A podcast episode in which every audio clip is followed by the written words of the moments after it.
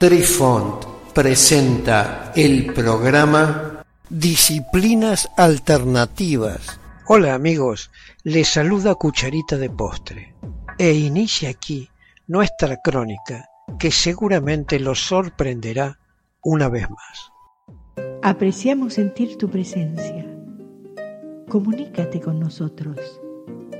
Hazlo, Hazlo. vía Twitter en arroba trifón guion bajo media.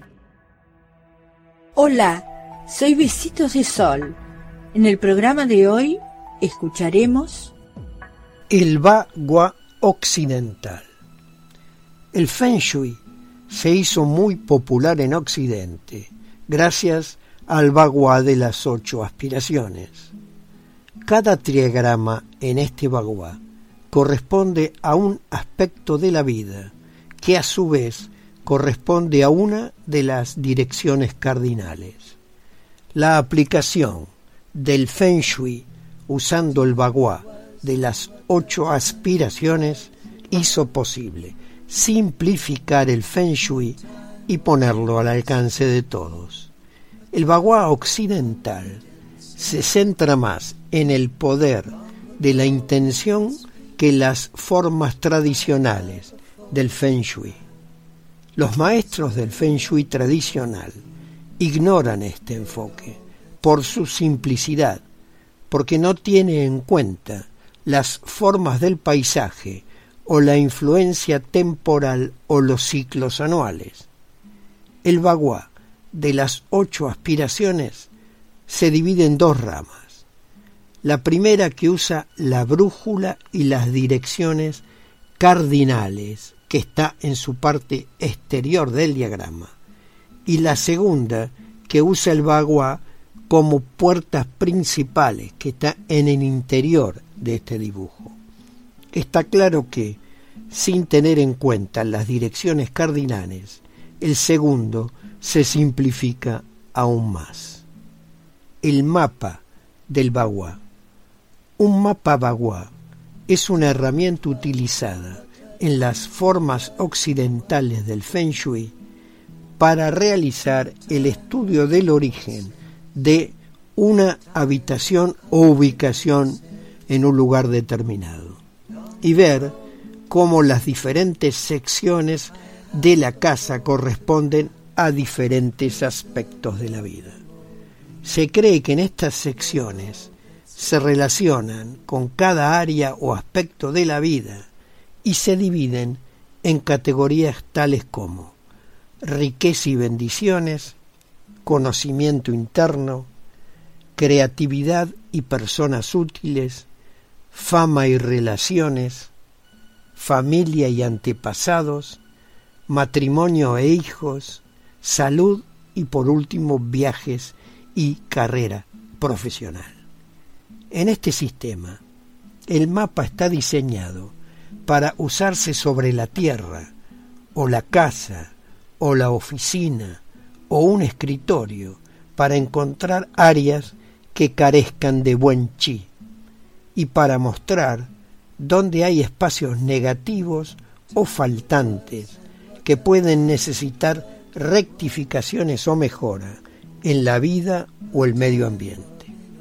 Si la cuadrícula del bagua se coloca sobre el plano de toda una casa y muestra el váter, el baño, la lavandería o la cocina en el área determinada a la riqueza y las bendiciones, se considera que el dinero que ingresa o ingresará a ese entorno particular desaparecería muy rápidamente, ya que representa que se va a ir por el desagüe.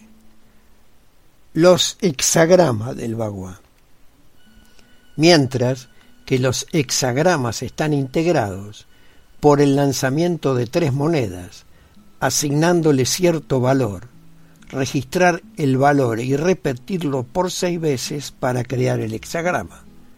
El propósito del consultarlo como un sistema oracular es obtener información sobre una situación particular del consultor y luego ofrecerle consejos que favorezcan el desarrollo favorable de los futuros eventos.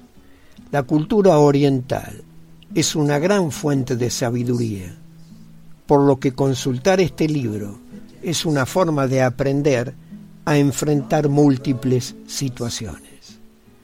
Puede ayudar a tomar decisiones en diversas áreas de la vida y por esa razón debe considerarse con gran respeto. La obtención de triagramas y hexagramas.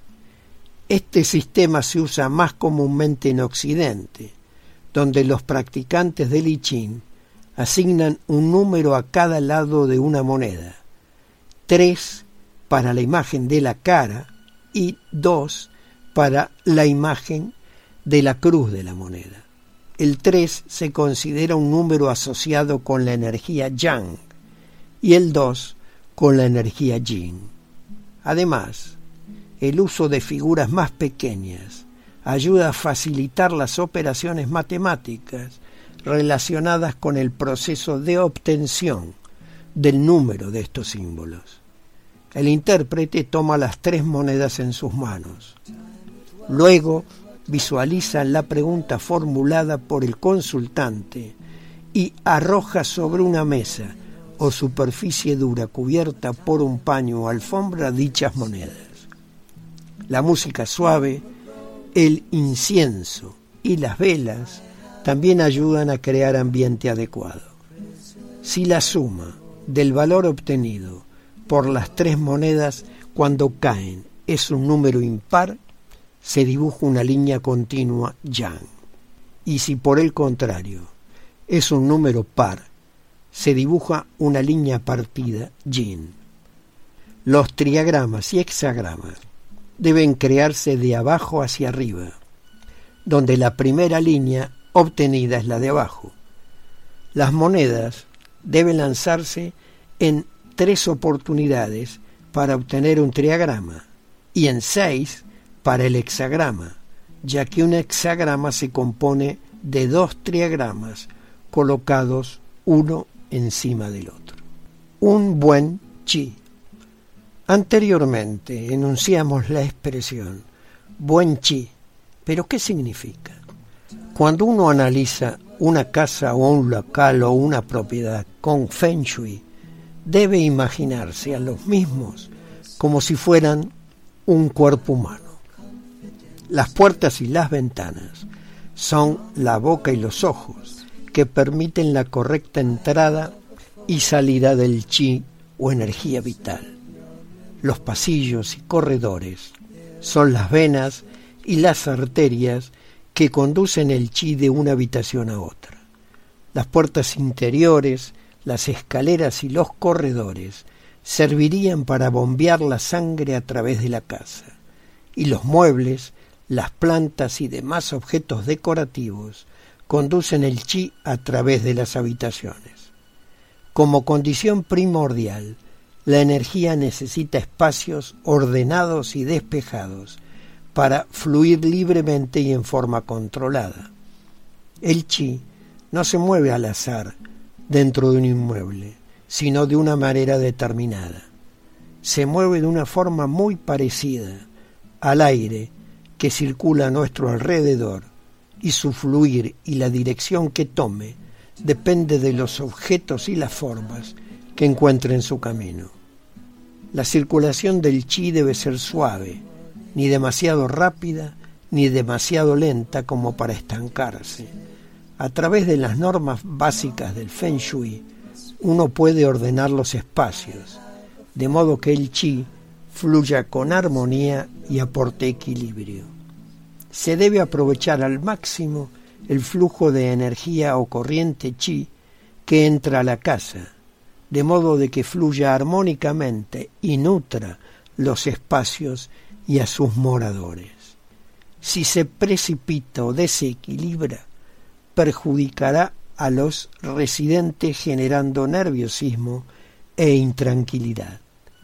Del mismo modo, si se estanca o es demasiado lenta, robará la vitalidad y perjudicará la salud de sus moradores, surgiendo entonces problemas en la vida cotidiana o en las perspectivas a largo plazo de quienes vivan allí. Queridos amigos, los esperamos en nuestro próximo encuentro con un nuevo artículo que estamos seguros será de vuestro interés. Un cálido abrazo para todos. Adiós. Apreciamos sentir tu presencia. Comunícate con nosotros.